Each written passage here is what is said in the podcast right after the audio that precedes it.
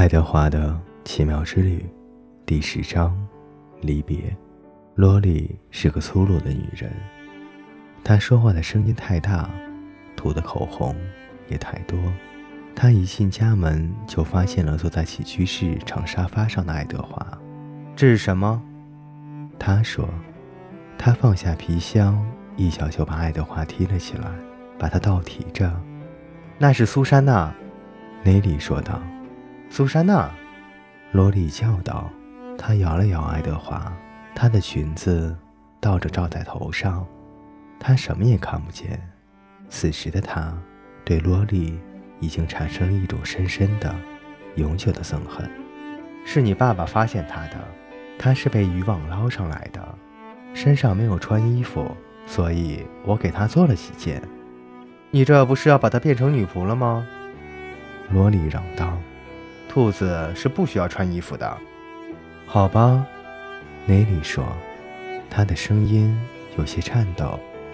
可是这只好像需要穿。罗莉把爱德华扔回长沙发上，他的头朝下落下，两手抱头，裙子依然蒙着他的脸，整整一顿饭的时间都保持着这种姿势。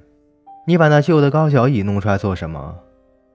罗莉嚷道：“哦，不用管它。”雷利说：“你爸刚才已经把它掉了的部分给粘上了，对吗，劳伦斯？”“哦，对呀。”劳伦斯说着，低头吃饭，连眼都没有抬一下。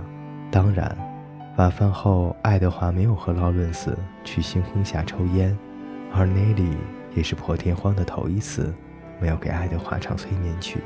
事实上，爱德华一直受到冷落，直到第二天早晨，罗莉又把他拿下来，拉下遮住他脸的裙子，盯着他的眼睛。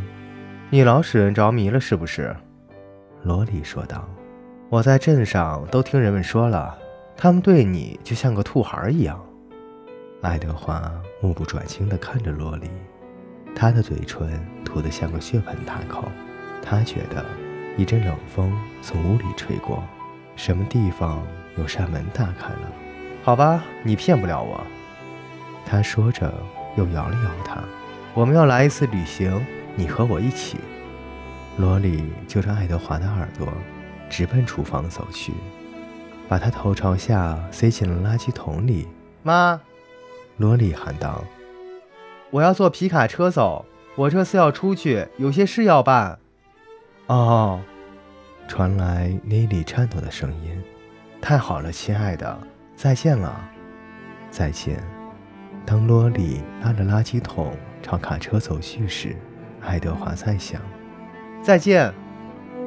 妮莉又叫了一声，这次的声音更大了些。爱德华感到他陶瓷胸腔深处传来一阵剧烈的疼痛。这时。他的心第一次对他大声喊了起来，他只说了两个字：“内里，劳伦斯。”各位听众朋友，第十章为您播讲完毕，欢迎您的继续守候与收听。